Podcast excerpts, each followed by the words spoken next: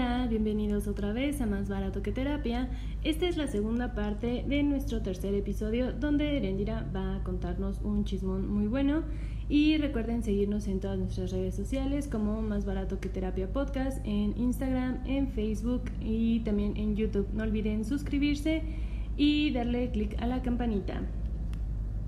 Bueno, yo les voy a contar igual un chismón. Este chismón se trata del evento que hizo que mm, los influencers y cualquier persona en redes sociales tuviera que poner la leyenda de que está haciendo una publicidad pagada cuando está publicitando algún producto o servicio. No sé si recuerdan que hubo un antes y un después en cuanto a eso, pero pues sí lo hubo y les voy a contar si no, si no es este el evento que lo causó, eh, fue como una de las principales razones por las que se tuvo que empezar a legislar o mm, como controlar ese tema.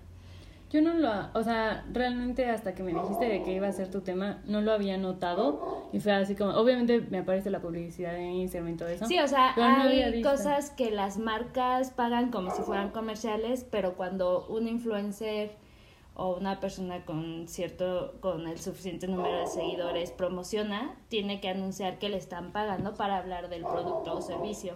Sí, o sea, hasta ahorita ya es que empecé a ver, o sea, ya, o sea, ya lo noto, ¿no? Sí, ya lo notas. No, sí, yo noté, o sea, sí, sí noté cuando empezó a suceder, ya tiene ahorita al menos dos años pasando, pero sí se tiene que haber. Les voy a platicar entonces del Fire Festival. Fire F-Y-R-E, por si gustan buscar más información al respecto. Es un chismón bastante bueno. Bueno, eh, Billy McFarland es el papá de Fire, que era una aplicación que funcionaba para buscar artistas, sobre todo músicos. lo que quería era como eliminar que hubiera como intermediarios. Si tú quieres en tu fiesta a Dualipa, tú te contactabas en, tú abrías esta app y decías quiero contratar a Dualipa, cuesta tanto, vámonos. O sea, no tenías que ir con su agencia o con su manager, lo que sea, era directo en la app. Y Billy pensaba que esto iba a revolucionar la industria musical. Ah. Ajá en una reunión que tuvieron, una reunión creativa, un día eh, una persona así como del equipo de comunicación dijo, oigan, ¿y si hacemos un festival para promocionar nuestra, nuestra aplicación? Todos dijeron, ah, no ma, qué chida idea. Y empezaron a organizar un festival. fue el Fire Festival, se le mm, pensaba que fueran 6.000 asistentes y a partir de la fecha en que se decidió, decidieron que se llevara a cabo con ocho semanas después, ¿no? O sea, solo tuvieron dos meses para organizar. O sea, en dos meses organizaron todo. Sí. Este, este personaje, Billy McFarland, trabajaba eh, con Ja Rule, es un rapero y pues ellos se conocieron como en el ámbito de las socialites de New York. Fire Festival te vendía una experiencia. Se contrató un equipo de producción audiovisual que no tenía ideas claras, ni pitch, ni brief. Mm, un día de repente, ah bueno, o sea, dijeron vamos a hacer un festival, va se fueron Billy McFarland y este rapero Ja a sobrevolar por todas las islas de las Bahamas y de repente encontraron una y dijeron que ahí sea. Entonces esta isla era de Pablo Escobar. Entonces como que empezaron con las negociaciones para que los dejaran ocupar la isla y todo. ¿Cómo haces negociaciones para ocupar la Gente isla? Gente rica, güey, o sea... O sea, o sea todo, mi, mente pobre no está entendiendo muchas cosas. ok. Eh, empiezan a promocionar el festival, como les digo, el equipo de comunicación no tenía idea, porque pues ni siquiera los organizadores tenían idea de qué estaban haciendo. Entonces lo que sucedió fue que estando en la isla, estas dos personas, Billy y el rapero Yarul, cabe mencionar que era un rapero. este. Sí, so- lo has so- mencionado como el Solamente estas personas lo que hicieron fue. Ah, pues tráete a unos camarógrafos y a un equipo de producción y vámonos. Ah, y invita a tales modelos. Invitaron a Bella Hadid. Ala. a Hailey Baldwin, etc. Ajá. Este festival iba a ser en 2018. Entonces, ah, traen a sus modelos al equipo de producción y el equipo de producción te pregunta qué vamos a hacer, am, qué es lo que quieres comunicar, qué, cuáles son tus objetivos, etcétera, etcétera, ¿no? Porque pues ellos necesitan saber cómo actuar. Sí, porque uno no puede armar un festival así a lo pendejo. no, ahorita van a ser solamente los promocionales, por eso estamos teniendo solamente a un equipo de producción audiovisual que son camarógrafos. Entonces, eh, Billy y Yaru les decían, no, no, no, tú nada más fílmanos aquí jangueando con las modelos y nadando en la playa y queremos a un cerdo. Ah, ok, pero ¿cómo ponemos al cerdo? ¿Cómo quieres que se vean? No, o sea, filma al cerdo con las modelos. Y el video aún está en YouTube y se ve así un puerquito nadando, muy, viviendo su mejor vida. Y a modelos en un yate te y modelos nadando. Y ese fue su promocional para el festival. Todo eso lo hicieron muy drogados o algo así.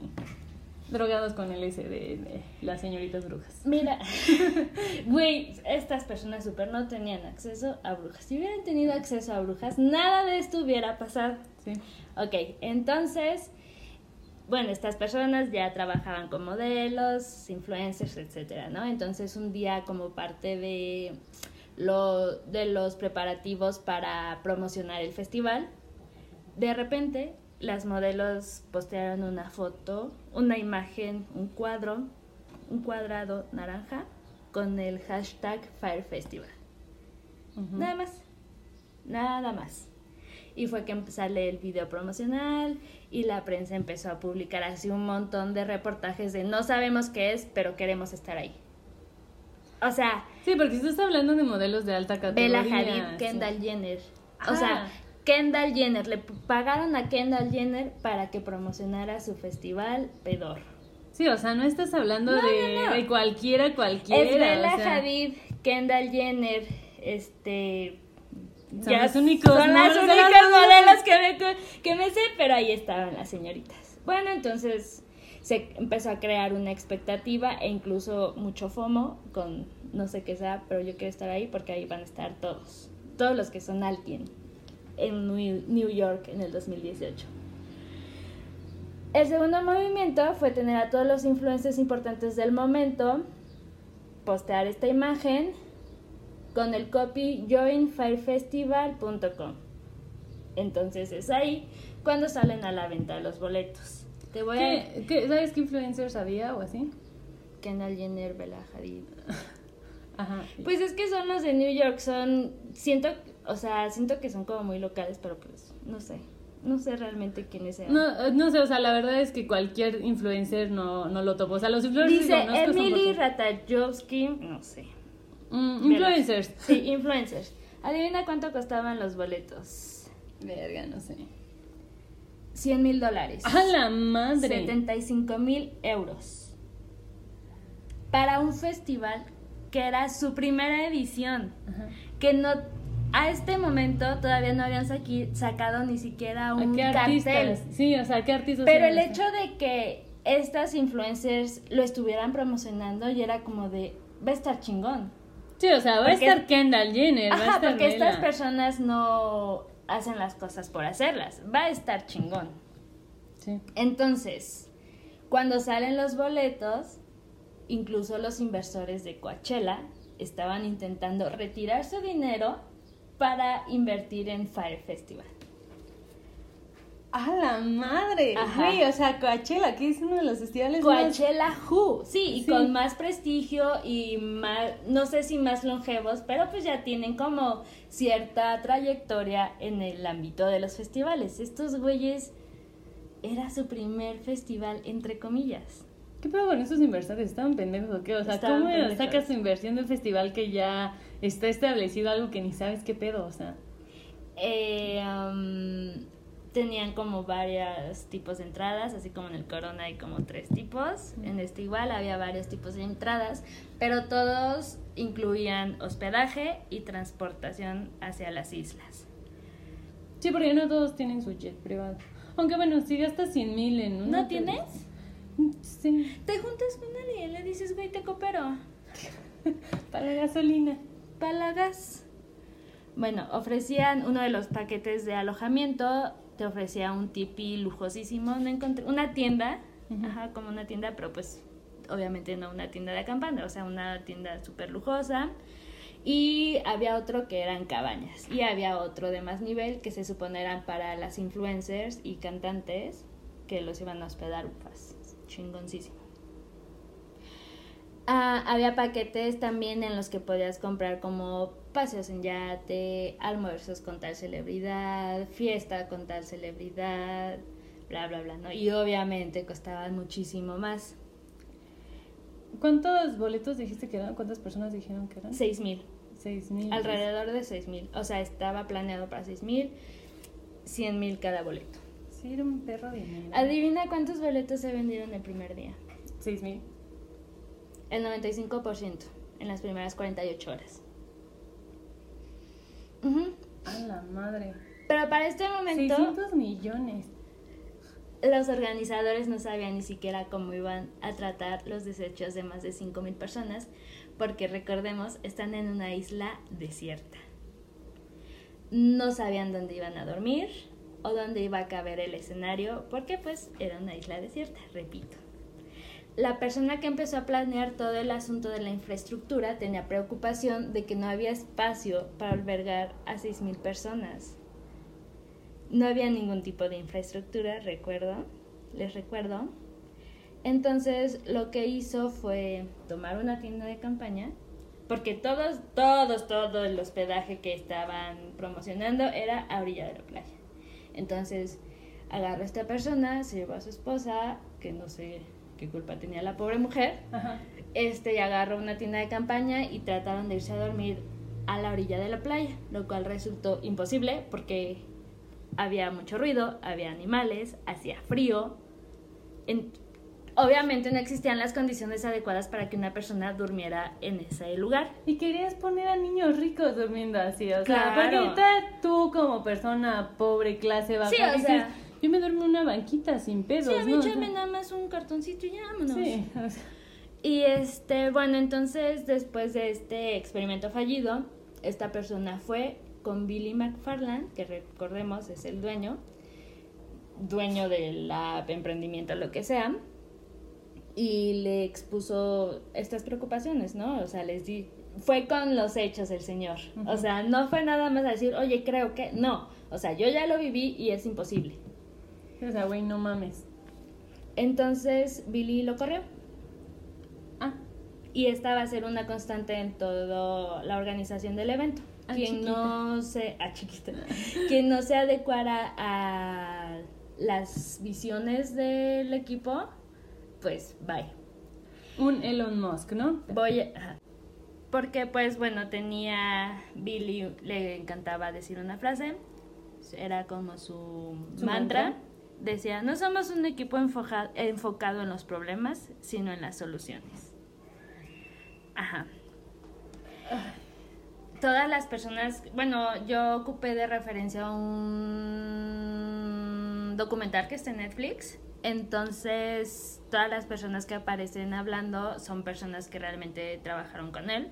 Y es un como, como un denominador que todos digan primero lo maravillados que estaban con la isla, la playa, etcétera, o cuán encantador era Billy, ¿no? O sea, que, que tenía esta facilidad de expresarte sus ideas y hacerte creer en ellas.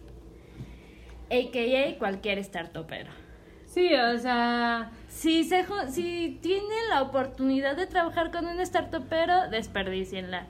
Son los peores de la vida, o sea, son...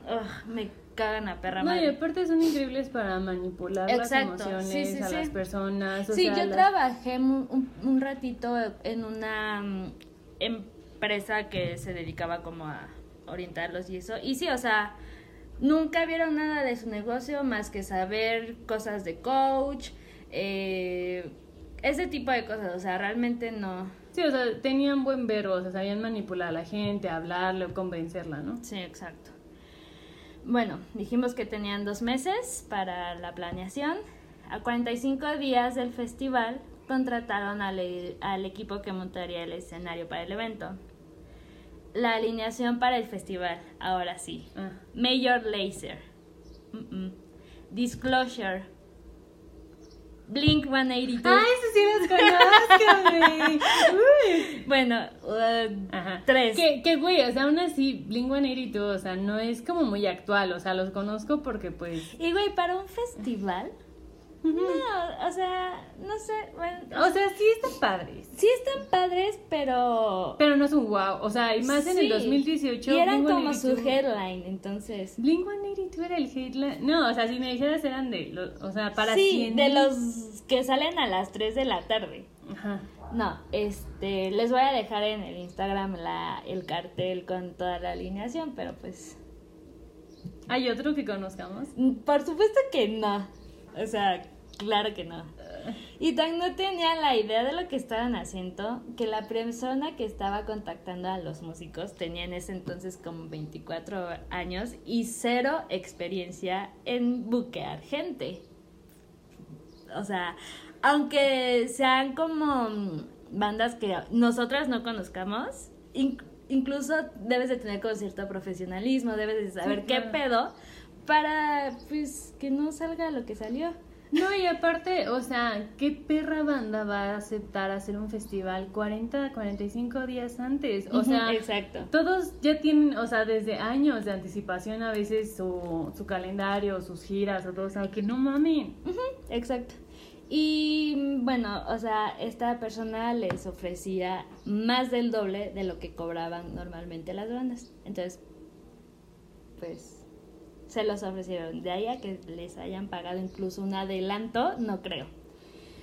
Ah, como no tenían experiencia en organizar eventos, mucho menos festivales de ese tamaño en una isla desierta, eh, um, y el, al menos Blink-182 tenía como ciertos años de experiencia sabiendo lo que era dar un concierto y sabiendo qué era lo que se necesitaba, Sí, qué pedo. pues no tenían infraestructura, no había ni producción, sistema de sonido adecuado, luminarias, seguridad, etcétera. O sea, no se estaba contemplando ninguna de estas cosas en la planeación. Sí, porque aparte, o sea, eran un emprendimiento de una aplicación que contacta a tu humano con tu... Sí, o sea, es nada más relaciones públicas. Sí, o Ahorita sea- está, te estás poniendo a, a organizar no solo un concierto. Ah, porque lo que querían hacer, y no lo mencionan mucho porque pues valió verga, spot- este, spoiler, pero se estaba promocionando como un festival de dos fines de semana. O sea, que fueran y regresaran o que se quedaran toda la semana. Pues no sé, o sea, no sé cómo funcionan los festivales. Ah, El año pasado, hace dos, hubo uno así, como, no sé si fue coche, no sé qué pedo, pero sí eh, que fueron dos fines de semana. Güey, pero hay una gran diferencia en Coachella, que está dentro de Estados Unidos y que van a una isla pinche desierta, o sea. Ujú. Ah, bueno, se ofrecían a pagarles más del doble. Aún no les pagaban, como te dije, ni, ni siquiera un adelanto, pero ya estaban sacando el cartel diciendo que estas bandas iban a estar. Estas bandas, estos DJs, lo que sea, lo que se dedique, un disclosure. bueno, Un las princip- una de las principales catchlines para promocionar el evento era justo esto, que, está, que era una isla desierta y que esta isla desierta había pertenecido a Pablo Escobar. Pero cuando Billy empieza a hablar con la familia para que los dejen ocupar la isla, lo primero que les dice tanto la familia como el abogado es que jamás se menciona el, el nombre de Pablo Escobar. Y obviamente. Obviamente en el video les voy a dej- voy a ver si mi capacidad me da para descargar un video de YouTube, si no les voy a dejar ahí el screenshot donde dice, en una isla desierta que perteneció a Pablo Escobar. Ok, entonces cuando la familia de Pablo Escobar ve el video promocional, le dice, ¿sabes qué, papito? Te vas a la verga, a mí me vale verga si tú tienes una aplicación o lo que sea, pero te vas a la verga. Entonces en ese mismo momento los desalojaron y es que empiezan otra vez Billy y Jarrul a sobrevolar las islas y encuentran otra. Encontraron Gran Exuma igual a 45 días de la fecha del... O sea, sí sé que es el mismo momento en el que se... en el que se contrató al equipo, pero pues todo pasaba demasiado rápido, ¿no? Y pasaban demasiadas cosas en un día porque pues tenían que organizar un festival en dos meses. Bueno, esta isla Gran Exuma, también en las Bahamas, sí estaba poblada, sí tenía población, pero les, no sé si prestaron, rentaron un, una parte alejada de la isla que es como, se ve como un alcantarillado, o sea, o sea, real está como muy alejada e incluso está como cercada, no sé por qué, pero está cercado y es como de, ah, te prestamos una cuadrita para que ahí pongas tus pinches tipis, ¿no? Sí, o sea, tus tipis para seis mil perras personas. Ajá. Y pues esta isla estaba, mm, estaba poblada y obviamente los pobladores estaban como a la expectativa de lo que iba a significar este festival a nivel económico para ellos. Sí, en ese mismo eh, fin de semana ellos tenían como otro evento que se supone es un evento muy importante para ellos y reúnen muchísimo dinero, pero pues también por el otro lado era un festival que se iba a hacer cada año, entonces si lo hacían bien, iban a tener cada año ese ingreso a nivel población. Entonces, eh, los organizadores lo siguen promocionando como un festival en una isla desierta, aunque no era una isla desierta, lo que hicieron fue nada más como que borrar con Photoshop la otra parte de la isla que sí estaba poblada para seguir diciendo que era una isla desierta. Ok, empiezan a trabajar con todo el apoyo pues también de los habitantes de la isla, empiezan a montar domos. Los habitantes de la isla que dicen, dicen que no existen, ¿no? Ajá, sí, sí, sí empiezan a montar domos súper chiquitos, donde caben solamente dos camas más pequeñas que del tamaño infantil. A la madre, güey, o sea, te das la vuelta y ya te caíste. Exacto, o sea, estas domos eran el equivalente a sus tipis lujosísimos que estaban vendiendo por alrededor de 100 mil dólares.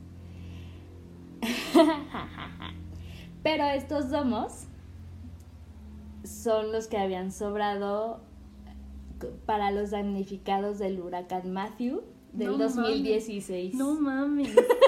No mames. Cuando el equipo le dijo a Billy que no había manera de hospedar a la, a la cantidad de gente que se esperaba que llegaran, volvió a contestar otra vez, no somos un equipo enfocado en problemas, sino en soluciones. Necesitamos una actitud positiva para, para resolverlo. Güey, vibra alto y ya. Vibra alto, tú vibra, alto. Sí, o sea, nada más necesitas tener mente, mente de tiburón. Mente de tiburón. Cuento todo y nunca me pones atención. 26 días antes del magno evento. 26 días, menos de un mes. Tenían a las personas trabajando 24 horas, sin descansar un solo día. Sí, y obviamente eran los obreros, las personas lugareñas llegaron a contratar alrededor de 200 personas a quienes les pagaban los primeros tres días, le decían, oye, vente a trabajar. Bueno, obviamente contrataron como a alguien que fuera como, que viera contratar a la gente de producción, obreros y eso. Entonces, a quienes trabajaban les pagaban tres días y de ahí no les volvían a pagar. Qué verga. Y güey, ¿la gente seguía yendo? La gente seguía yendo. En espera. Mariana yendo a trabajar sin que le paguen. ¿Cómo? ¿La gente hace eso? ¿Cómo? ¿A ustedes les pagan? ¿Cómo? No, o sea, es que uno lo hace por amor al arte. ¿Se te hace? Bueno, en esta isla poblada seguía siendo una ubicación muy alejada, entonces Otra vez, no tenían cómo desechar desechos humanos, no había electricidad, sistema hidráulico, agua potable, no baños, no te podías bañar, no nada. Y mucho menos estaba en la orilla de la playa. O sea, si era como, pues es una isla, estás rodeado de agua, pero pues eh, la parte llana donde estaban colocando las islas había como una no sé, o sea, no no tenías acceso a la playa, no había manera de llegar. Sí, o sea, no podías irte caminando Sí, no, en la no, no. noche. ajá. No. Las personas que trabajaban desde tierra, es decir, el equipo de comunicación, diseñadores, community managers, todo esto, siempre los viernes era, ¿te pagaron? Y si a alguien le pagaban, era como de, pero fue la cantidad adecuada, la que habían acordado. Una vez una persona dice que sí le habían pagado, pero que le dieron el dinero en una bolsa de dinero. O sea, así como de me robé esto del banco de los Sí. Looney Tunes Sí, y aquí ajá, está. Con esta, eh, este signo de dólares, ¿no? Ajá. Este equipo de comunicación no sabía qué sucedía realmente en la isla, solo construían un discurso de un festival que no sabía que si estaba ocurriendo o no, y nada más les dijeron, es un festival chingón, hazme ver que es un festival chingón en redes, en la página web, en todo. Güey, que es tu trabajador como diseñador. Sí, Haz claro. una publicidad chingona para algo que igual no conoces Sí, realmente. o sea, y tú como diseñador realmente no conoces generalmente el producto. No Sí, te no. dicen, oye, mira, hice este shampoo, pruébalo y a partir de eso me haces un... No, claro que no. No, te dan las fotografías, te dicen cómo se llama el shampoo, qué colorcito quieren, métele más diseño, usa Comic Sans. Ajá. ok, este... Todos los días había una nueva necesidad que atender. Todos los perros días. Porque está... Nunca me voy a cansar de decir, estaban en una isla desierta. No tenían cómo ir al baño. Semidesierta. Sí había personas. Simple. Bueno, sí, esta ya es semi-desierta, Sí. pero en la parte que estaban no había nada. Entonces lo que hacía Billy era decir, ah, pon en venta otra cabaña de 50 mil pesos, dólares, perdón, a ver quién la compra. Y a huevo que, que un pinche influencer o un niño rico de New York la compraba. Sí, claro, o sea, ah, 50 mil por un fin de... Ah, Obvio. Ay, me salió barato. Mm, porque pues necesitaban seguir reuniendo dinero para solventar las necesidades que se iban generando día con día y que no se iban generando, simplemente se iban dando cuenta que era necesario algo. Sí, así como de, güey, ¿qué hacemos con toda la popó que hemos hecho? Ajá. O sea, Sí, o sea, ya huele feo. Ah, 17 días, no, sí, ¿Sí? Ok, eh, aparte de que se creaba hospedajes de la cola, también se creaba, este, sacaba eventos de la cola. Eh, un día decía, ah, pues ofrezcan una fiesta con Candy, con Kendall Jenner de invitada, 10 mil dólares. Y vámonos. Va a estar Kendall Jenner. Obviamente la voy a pagar. Tú la pagarías, ¿no? Obvio, güey. Pues es lo que traigo siempre en mi carta. Pero, o sea, estas fiestas eran en la isla. Eran algunas en isla, algunas en yate, algunas en restaurantes lujosísimos, porque aparte el dude prometía restaurantes lujosísimos en según una isla desierta. Güey, aparte debes de tener como dos dedos de frente para decir, espera un momento. Es una isla desierta. Y, y güey, o sea, ¿Y cuántas estrellas tiene este restaurante? ¿Cuántas estrellas Michelin? Michelin tiene este restaurante. Güey, sí estaban igual medio pendeja la gente que compró los boletos. O sea, no quiero culpar a quienes... Al- a la víctima, ajá. Pero pues sí está... Sí. Es que, güey, o sea, con el privilegio que tenían esas personas que lo compraron, es como... ah, O sea, nosotros sí. hemos hablado de lo desconectadas que están las personas privilegiadas. Sí. O sea, no se van a poner a pensar si sí es cierto, sino y, eh, y más adelante va a surgir algo que, Ay, qué padre. bueno, quedan 17 días para el festival. ¡Qué nervias! ¡Qué nervias! Se crea la Fireband, que es una pulsera como un monedero electrónico que tú la pasas y tienes tu dinerito ahí que tú Ah, llevas los para, así para tienen. gastar tu dinero, exacto. Pero sí, eso sí es algo que usan sí, eso sí se festivales. usa. Entonces los, las personas que ya habían comprado sus entradas empiezan a recibir mails muy pasivo-agresivos sugiriéndoles, entre comillas, que cargaran al menos tres mil dólares para poder cubrir sus gastos en el lugar. Am, ¿Cómo y- se dice un mail pasivo-agresivo de alguien que te está No, es que les decían, ah, ya tenemos la Fireband, este, te recordamos que debes cargar. Y si no cargaban, es, te recordamos que debes cargar. Y después recibían llamadas, igual así de, es que tienes que cargar dinero porque si no, no vas a poder nada. O sea, solamente podían pagar con la Con Fireman. la, con la pulserita. Entonces les dicen, no, primero tienes que cargar alrededor de tres mil dólares. Pero si quieres, no sé, esquiar, subirte a la moto acuática, entrar a tal restaurante, tomar el, ¿verdad? Sería mejor que pongas mucho más.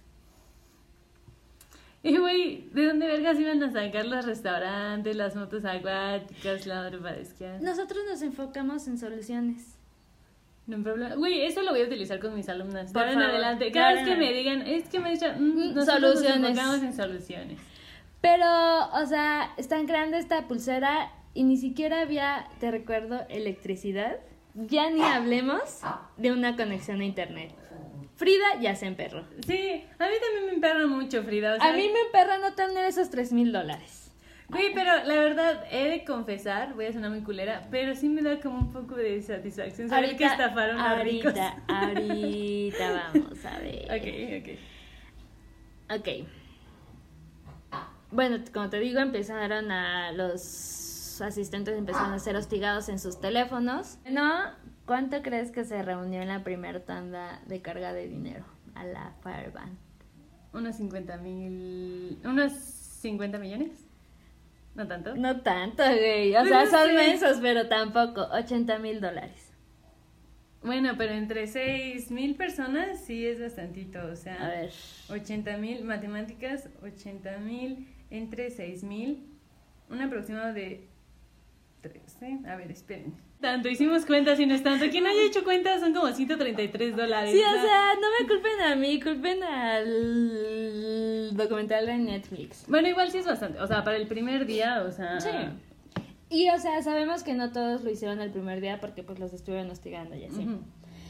Pues bueno, 10 días antes del magnisimísimo evento, ya habían colocado la- los domos que tenían, pero les faltaba lugar para 350 personas. No tenían cómo pagar el servicio de catering que habían contratado por 6 millones de dólares. Solamente tenían un millón. La madre. Ajá. Entonces, Billy se peleó con, eh, con los empleados del catering por teléfono, los despidió y así como cuelga, se voltea a ver a una persona, creo que se llama Andy, y le dice, ¿puedes arreglar esto? O sea, despedí al servicio de comida que teníamos. Diez para- días antes Ajá. del evento. Güey, nada. ¿Dónde vergas vamos a conseguir para alimentar a 6 mil personas en una puta isla semidesierta? Ujú. Eventualmente, en tierra, los asistentes empiezan a notar que las fotos y videos que siguen posteando en redes son las mismas del primer promocional. Entonces, también en la página y pues en los perfiles se empiezan a eliminar las fotos que tenían de los de las habitaciones, de los tipis y eso, como para no crear tantas expectativas, porque puede que no sean igualitos, ¿no? Entonces, ¿de dónde sacaban esas fotos? O sea, fotos de tipis lujosos en Pinterest. Sí, y pagaba. sí, güey, súper sí. Sí, sí, sí, exacto. Porque ni siquiera creo que pagaran como el derecho a usar estas imágenes. Sí, de que compraron el puto tipi, güey, Sí, para sacarle una foto. Ay, no, mucho menos. Sí, o sea, sí me imagino así de el güey y el Billy, así de tipis vergas. Hoy voy a tener suerte. Bueno, los, los asistentes, asistentes entonces empiezan a pedir como fotos reales del sitio, de donde se hospedarían y todo esto. Entonces el equipo de comunicación, diseñadores, se convirtió en el equipo de atención al cliente. ¿Qué pasa? Uno pasa. pasa. Suele O sea, pasar. Quien haya estado con Te pones sí pasa. tan, te pones la camiseta que dices, a huevo, yo puedo. Yo puedo esto y más porque yo me enfoco en solucionar. Sí, sí. Sí pasa que uno hace ese tipo de cosas ¿Sí? en el trabajo. Ok, bueno. Dicen. Pero, o sea, contestaban los mails o los comentarios en redes diciendo, pidiendo a los usuarios que se contactaran a un mail de servicio, que obviamente nadie contestaba. Entonces, lo que mm, los asistentes lo que decían era que qué pésimo servicio de atención a clientes te- tenía este festival que iba a ser tan lujoso. O sea, no se pusieron a pensar, maybe el festival mm, es un poquito fraudulento. No, era el servicio al cliente. Y güey, o sea, aparte estás hablando Estoy de- viendo el iPad de Mariana y tiene aquí como chamoy. ¿Por qué tiene chamoy tu iPad? Ah, no, es que es sangre, porque ayer di el curso y estábamos utilizando sangre. Sangre falsa. Sangre fa- Sangre falsa, ¿eh? Ajá. Bueno, entonces, este, el equipo lo que empieza primero es a eliminar los comentarios malos y después se decide por mejor bloquear cualquier tipo de comentarios en las fotos y redes sociales y todo. Eh, que, güey, si algo que piensan contratar o comprar o lo que sea, tiene esa opción de no tener comentarios, Chica, corre. sí, sí, o sea. Bueno, em, recordemos que las entradas incluían el hospedaje y el transporte, pero a cuatro días del evento la información de abordaje nunca había sido enviada a los asistentes.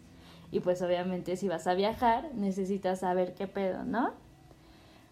Billy conversó con la persona que mm, se encargaba de como del manejo del personal en la isla, esta persona que te digo que los contrataba a los lugareños, que también era el lugareño, y le preguntó si creía que sería posible tener todo listo para el fin de semana. Esta persona sale obviamente en el documental y dice, me arrepiento mucho de haberle dicho que sí, pero lo vi a los ojos y le dije que se iba a lograr si presionábamos más a los trabajadores y se les pedía trabajar horas extras. O sea, ya te trabajaban 24 horas. ¿Qué, más, horas podían extras? trabajar? Sí, a la verga. Y aunque se rotaran los turnos, güey, no manches, o sea, eres consciente de que no se les está pagando, no les puedes pedir más. Güey, aparte, o sea, él también era lugareño. o Exacto, sea, exacto. Tienes que cuidar a tu gente, Ajá. a tu raza. Bueno, estamos a un día, Ay, qué a perro un es- día. Pensé que ya pasó hace años, pero yo así dije. Bueno, no había camas. No había camas para el staff, ni para la gente VIP, invitados, nada. Solamente en la zona de, entre comillas, tipis, había este mm, colchones, igual de los que sobraron de los damnificados, pero pues nada más. Güey, espera. ¿Cómo vergas consiguieron eso que No tengo, o sea, güey, no tengo, ¿qué no, no sé a quién tienes que conocer sí, para que ¿quién te den acceso del a ese gobierno dijo, material. Simón, güey, ahí agárralo, Ajá, o sea, no, tengo pedo". idea. Bueno, este am, solamente tienen para las personas que compraron las cabañas. Entonces, eh, el instructor de yoga, que también trabajó durante toda la producción, así en sitio de yendo a ver que se tenía que construir y eso, le dijo a Billy que no tenían donde hospedar a la gente. Y como respuesta recibió un bello y cito, al menos cuando lleguen verán tu sonriente cara y tus fabulosas poses de yoga. Eso le contestó Billy cuando alguien le dijo que no había dónde hospedar gente. Qué chingados. Ajá, este instructor de yoga cuenta que mm, pareciera que Billy se... No sé si sea más fuerte, pero mm, que mm, le diera como más impulso a Billy el hecho de que siempre sus problemas se resolvían. Aunque no los resolviera él, otra per- o sea, la persona del catering eh, consiguió el catering después de un día. O sea, Sí. en el día nueve antes del evento le consiguieron el servicio de catering, entonces era como, o sea, en la mente de Billy supongo que era como de, ah, huevo, entonces sí se puede. O sea, todos los problemas los vamos a solucionar y este festival va a salir a flote. Y güey, no conozco a este señor Billy personalmente. personalmente no hemos tenido el gusto. Pero estoy segura de que esto, de que todo se haya solucionado, ha pasado toda su vida. O sea, estoy segura de que es un hombre que a lo largo de su vida todo ah. ha sido solucionado por alguien más. Sí, y o sea, es una persona por demás egocéntrica que justo que las necesidades de nadie más son más importantes que las mías. Sí. Bueno, a este punto, Billy estaba obligado a hacer el festival porque de otra manera hubiera tenido que devolver todo el dinero a los inversores, porque en, el, en los contratos que hizo, bueno, al menos él sí hace contratos, en los contratos que hizo con los inversores, este, um, se estipulaba esto, que si el festival se cancelaba por cualquier razón, se les iba a devolver su dinero, su dinero. O sea, tenías el dinero de inversores y tenías esta cantidad que 600, no sé qué, como 600 millones, no sé. O sea, de las entradas. De, las entradas. Y aparte el dinero de las mm, bandas, de las músicas. ¡Qué chingados! Espera, espera, esto, o sea, esto es apenas el comienzo, mamita. Ay, chica, yo creo que este episodio sí se va a estar en dos partes. Si de repente lo ven en dos partes es por esto, pero continúa. Porque nos mama el chisme. Sí. Bueno, seguía sin haber agua, ni potable, ni nada. Entonces consiguieron cuatro camiones de 18 ruedas. ¿Eso qué significa? No sé. Así en términos de tantos litros de agua, no sé. O sea, muchísima. No, cuatro. Cuatro camiones muy grandes de llenos de agua. Pero, güey, cuatro camiones, sí, 18 ruedas para seis mil personas dos días. No, y en la playa, o sea, no, y gente borracha, no, no, no. Una le da una sed. ¿Te da una sed? Y güey, si pusieron estos baños portátiles. Ay, no, qué horror. Ni si, es que ni siquiera sabemos si los pusieron, o sea, yo al menos no vi que se hayan puesto, pero me parece que sí, en algunas fotos se ven. Bueno, pero estos camiones fueron retenidos en la aduana, porque obviamente cuando estás importando cosas a un país, necesitas pagar como ciertos no sé, este, permisos, permisos y eso, obviamente no los habían pagado. No sabían ni siquiera que se tenían que pagar. Sí, por supuesto. Entonces, cuando llegan estos camiones y ven para qué son, los agentes de la aduana los retienen. Y, y, entonces Billy le dice a esta persona, creo que es Andy, le sigo, la persona que le resolvió lo del catering. Mi pobre Andy. Le dice, tú eres nuestro maravilloso líder gay. ¿Serías capaz de chupar algunos penes para arreglar el problema del agua? Y Andy, o sea, güey, sale hablando frente a cámara y dice, realmente me preparé para hacerlo. To take one for the team y salvar el festival. Dice, llegué a mi casa, dice, dice, conduje hasta mi casa, llegué, me bañé, me acicalé, me lavé la boca con enjuague bucal y realmente iba preparado para chupar algunos penes. Afortunadamente, esto no fue este, necesario porque pues los agentes le dijeron, ok, llévate tu pinche agua, pero recuerda que me tienes que pagar, güey. Sí, güey, o sea, como para qué siquiera le dice chupa penes cuando, güey, todo se soluciona con dinero. Ajá, exacto, pero es que no tenía dinero. Claro, ya nos habíamos mamado el dinero. Ya nos mamamos el dinero, un día antes ya nos mamamos el dinero. bueno, la noche antes del evento cae una perra tormenta como jamás se había visto en la isla. Porque es una isla, claro. sí, obvio. güey, y aunque no puedas ingresar a, a la playa así caminando, güey, las olas van a salpicar, lo que sea, o sea, no mames. Pero es bueno.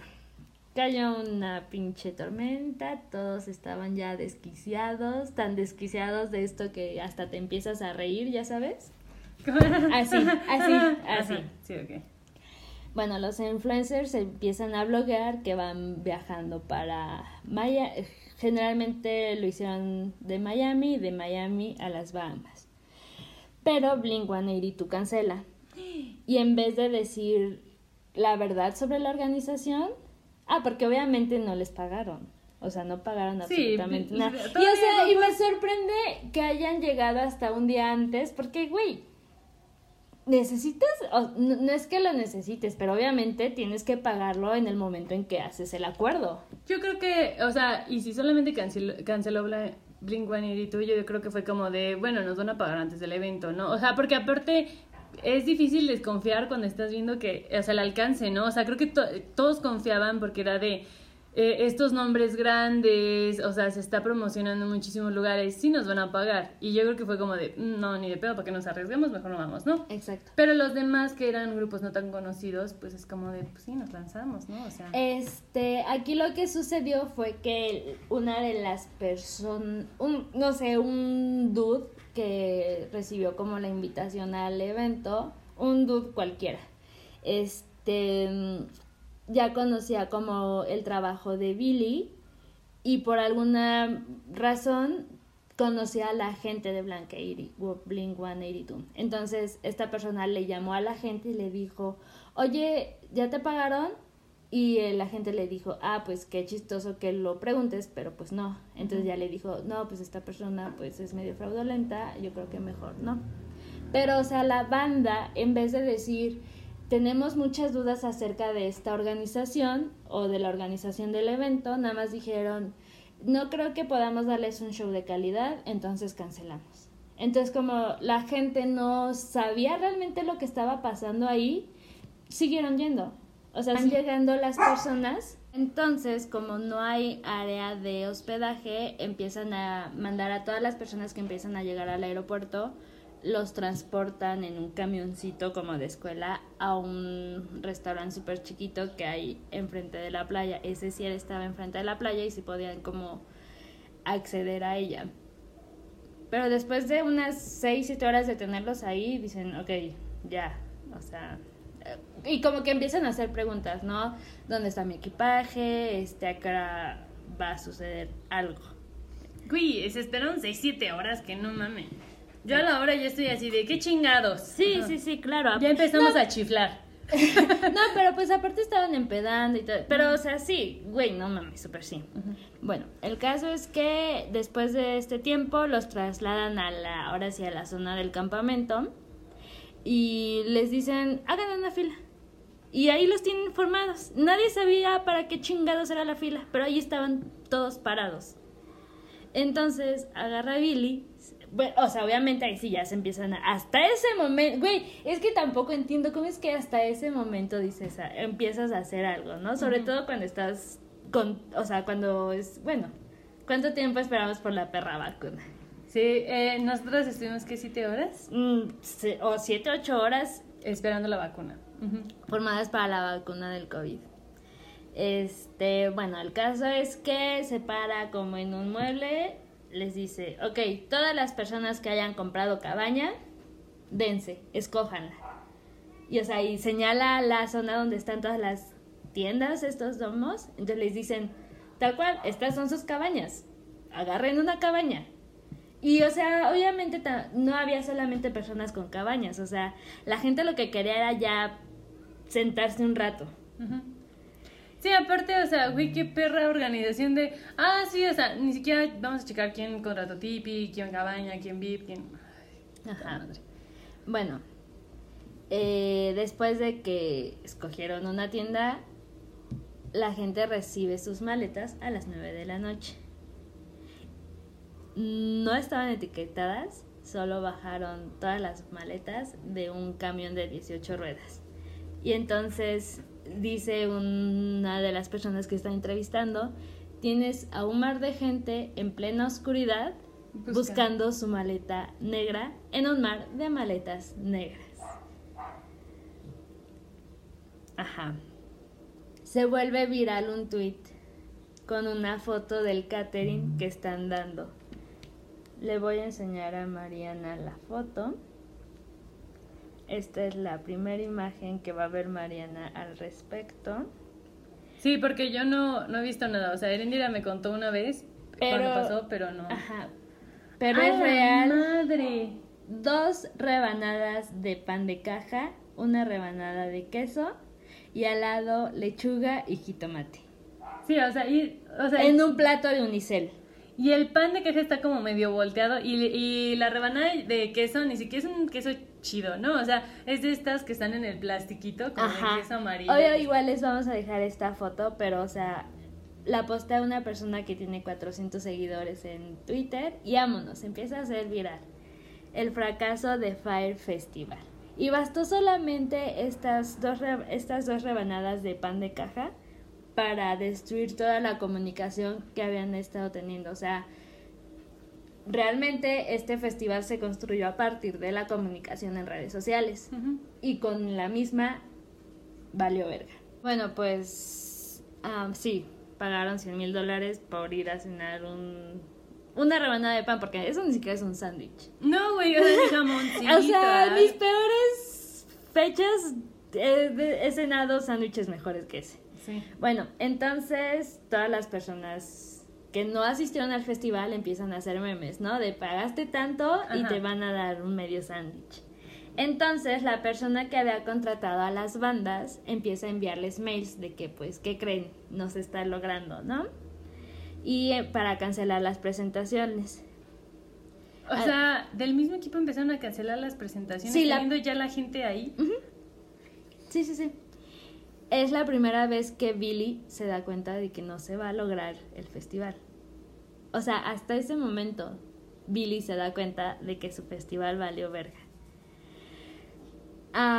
Entonces, ya es el segundo día de festival, porque hasta ese momento sigue en pie. Y es hasta ese momento que se comunica por parte de la organización que el festival se cancela. Ya con casi el tercio de asistentes en la isla. O sea, Los- había como dos mil personas ya ahí. Sí, sí, porque, o sea, iban a estar llegando en diferentes días, pero aún con que no eran todos los asistentes, no se estaban dando abasto ni siquiera los domos. Los domos que, te- que pues hubo una tormenta, entonces los colchones, es- los colchones, los colchones estaban tal cual escurriendo en agua. Gay, ay la madre. Bueno, pues cuando lanzan este comunicado, obviamente ya hay gente viajando hacia allá, pero entonces a esta gente que va llegando ya no las dejan salir del aeropuerto, porque ya no hay nada a lo que vayan. Entonces, las tienen ahí encerrados y están llegando las personas que ya estaban en la isla. Y se quedan encerrados en el aeropuerto porque o sea, no hay nada que puedan hacer porque obviamente el aeropuerto no tiene la capacidad suficiente para sacar a toda esa gente de la isla. Sí, estamos hablando de unas... No, los aviones, o sea, los aviones, hay un video en el que un vato está, oh, si me da calor, puedo solamente quitar la ventana. Y real, la ventana se le quita al avión. O sea, los influencers Ajá. dicen, esto es peor que, que clase económica. Sí, güey, o sea, un pinche avión que se está cayendo a pedazos. Sí, entonces la gente queda encerrada en el aeropuerto sin agua, sin comida, sin poder asearse. Y los ves ahí a todos en el piso sentados, acostados en el Sí, o piso. sea, tienes dos mil, cuatro mil personas ahí ya para este momento. Unos que ya llevan toda una noche. Exacto, sí, güey, que llegaron desde el día anterior. Ujú. Y, Y no se han podido ni bañar. Exacto. O sea, a mí lo que me preocupa mucho es que no se pudieron bañar. Ah, es que, güey, estás en una isla y hay arena y el... Oh, es que yo odio el mar. ah, sí, a mí también me caga, caga el mar. Me da o sea, mucho asco el mar. es- El océano me da mucho asco. No. Bueno, el pendejo de Billy todavía se atreve a dar una entrevista diciendo que solamente falló la primera edición, pero que esperen con ansias la segunda edición del Fire Festival. Ajá. Sí, sí se mamo. Sí, es que con estas, eh, esto nada más lo haría un vato. O sea, Sí, solo un vato güey, iría y sí. la cara y diría con No, esta y un vato al que su mamá nunca le dio una un zape. ¿por Pero qué? igual la violencia no es manera de Pero educar. güey, No. pero güey. No, no, no, no, no. La violencia no es manera de educar. Pero voy a presentar a mi mamá ese vato. El equipo de construcción trabajó alrededor de un mes sin recibir mayor paga que los primeros tres días. por lo que, bueno, o sea, ya cuando se lanza el comunicado de que se cancela el, el festival, así todos los trabajadores, todo el equipo de Billy, vámonos, te sales de la isla como puedas, porque tienes tanto a los lugareños que no les has pagado, como al equipo que montó tus medias luces para el escenario, como a todos los asistentes. Entonces, o te escondes como por dos años en esa misma perra isla, o tú ves cómo le haces. ¿Qué, qué perro miedo. Güey, claro. O sea, tienes un montón de lugareños emperradísimos, tienes a un montón de fifis emperradísimos, esos no dan tanto miedo, pero mira, sí. igual. Entonces, este, todo este equipo de construcción empieza a llegar a la casa de la persona que, lo que los contrató esta persona se tuvo que ir de su lugar natal porque ya no aguantaba el hostigamiento. Sí, que güey, o sea, él los conocía, o sea, supongo que no era una isla grandísima, o sea, era padrino de los hijos de esas personas. Sí, claro, sí, sí, sí, había ido a las piñatas de todos sus hijos. Sí. Antes, cuando están intentando escapar todo el equipo de Billy, los lugareños como que ya saben qué pedo, entonces como que en el documental dice empiezan a marcar, pero yo quiero, yo creo que los empiezan como a reconocer y empiezan a llamar a la familia de esas personas diciendo que están secuestrados y están pidiendo rescate, porque es la única manera que tienen de conseguir alguna paga por su trabajo. Por un perro mes trabajando todo el puto día. Sí, sí, sí. bueno, este se fue. Al lunes siguiente todo el equipo tiene una junta virtual, o sea, tiene un Zoom, en la que hablan sobre retomar la plataforma, pero con otro nombre, porque pues el nombre de Fire ya está... un poco pues, quemado. Un poquito mm, quemado. Medio. Haciendo referencia a su nombre. Entonces, Billy quiere que el equipo de ideas para saber cómo regresar al mercado y todos como de, ¿Are you fucking kidding me? You pendejo. Güey, ay, este es un vato muy pendejo. No, no, no, aparte les empieza a decir que ellos son una familia y que necesitaba que continuáramos que continuaran juntos. Si están en un trabajo y le dicen que son una familia, corran. Corran. se rehusaba a aceptar que lo que había hecho era un fraude y pedía que lo llamaran solamente falsa publicidad. ¿Qué piensa que es falsa publicidad, güey? Hubo una demanda colectiva por 100 millones. Hubo una discusión en ese momento de qué tan culpables eran los influencers por porque pues todo se creó a partir de ellas. Pero no creo que ellas fueran las culpables. O sea, a mí me estás pagando por posar, voy a ir y posar. Exactamente. O sea, muchas veces ni siquiera saben de qué es el producto. O sea, tú me estás pagando. Y esos son las modelos van, posan, son bonitas y ya. Sí, pero o sea, en este momento que no estaban regulado ese tipo de trabajos en redes sociales, o sea, sí se creó como esta esta discusión alrededor de las, las figuras de los influencers. Entonces, se, eh, como que la corte llega a la decisión de que no, no les vamos como a culpar de nada, pero necesitamos regular la publicidad en redes sociales, sobre todo la publicidad que es orgánica. Sí. Y bueno, que eso sí, güey, súper sí estoy de acuerdo. O sea, ¿cuántas no hemos comprado algo porque un influencer... Bueno, no, no consumo tantos influencers porque como que no sé de esa generación, no lo entiendo. Pero, o sea, sí, aún así una persona está usando algo y te lo recomienda y lo crees. O sea, por ejemplo, todas estas beauty bloggers y así, que creo que de lo más que consumiría es así como de, ah, sí se ve vergas ese primer, lo voy a comprar, ¿no? Sí. Sí.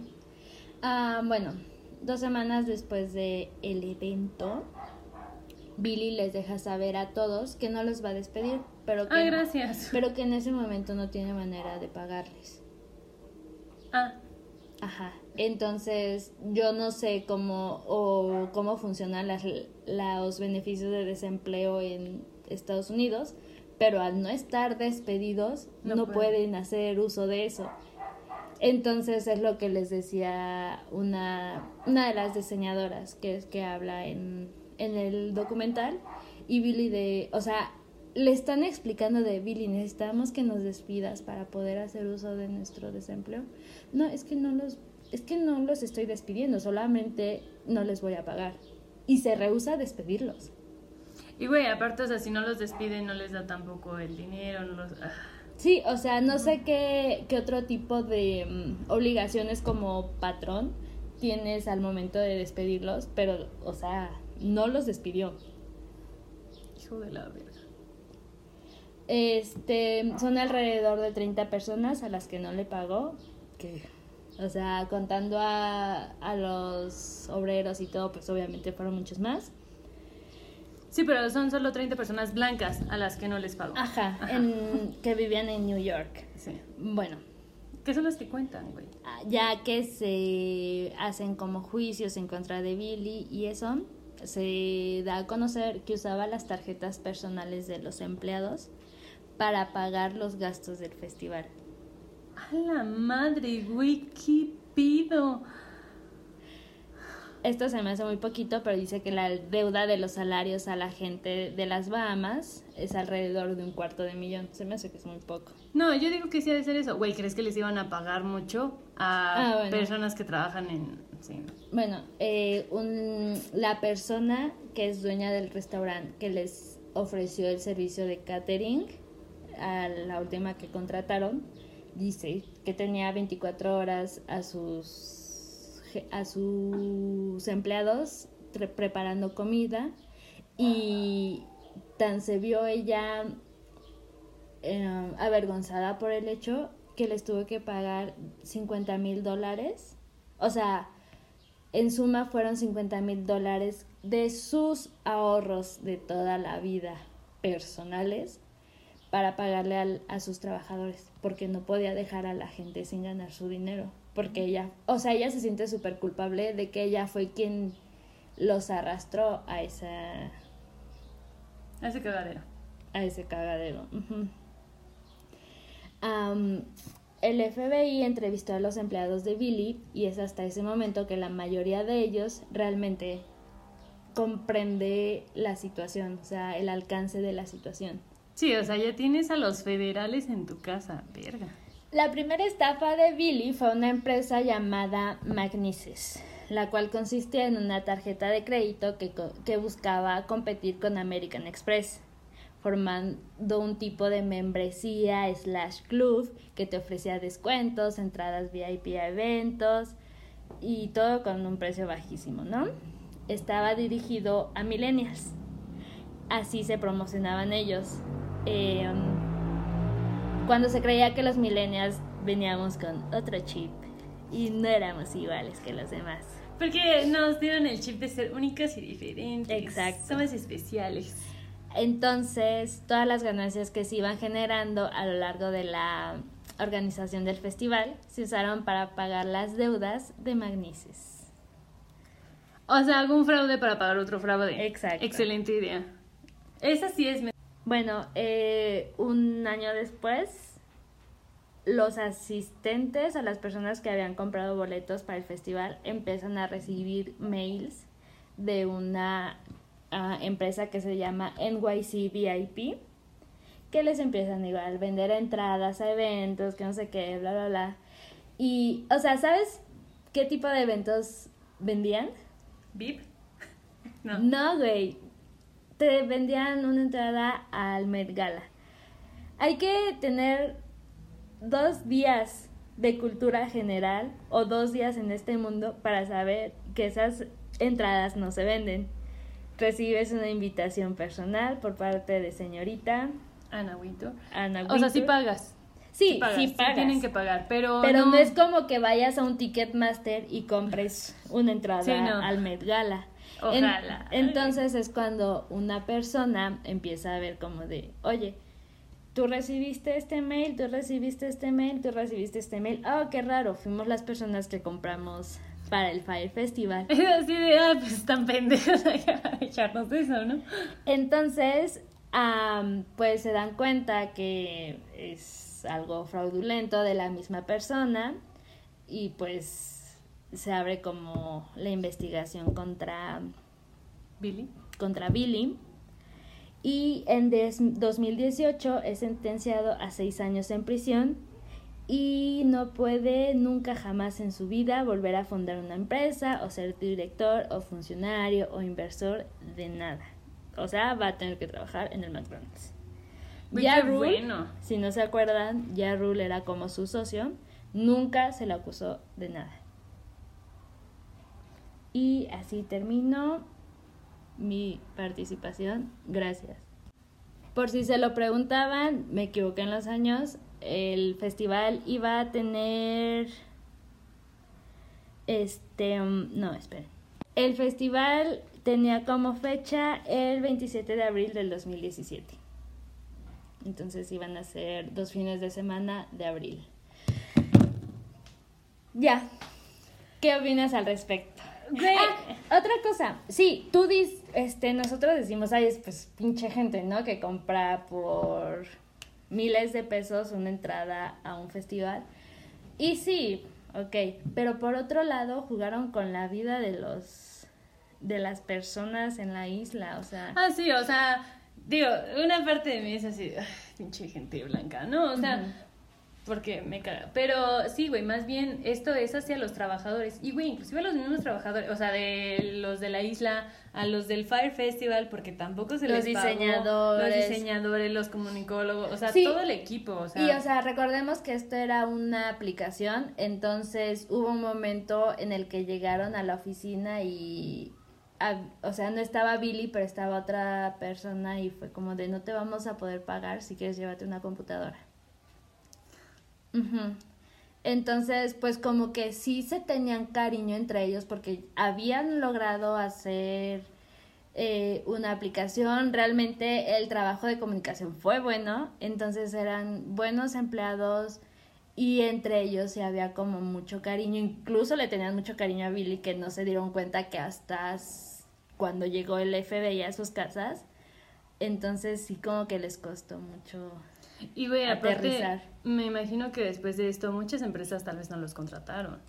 Porque mm. fueron los involucrados en el Fire Festival. O sea, eso no, no sé. Eh, no, no, no, no, dicen nada al respecto, pero por ejemplo, la persona dueña del restaurante sí dice que fue un evento muy traumático para ella porque pues se tuvo que deshacer de los ahorros de toda su vida. Y sí dice, no me gusta hablar de esto. O sea, tan me afectó que para mí no sucedió.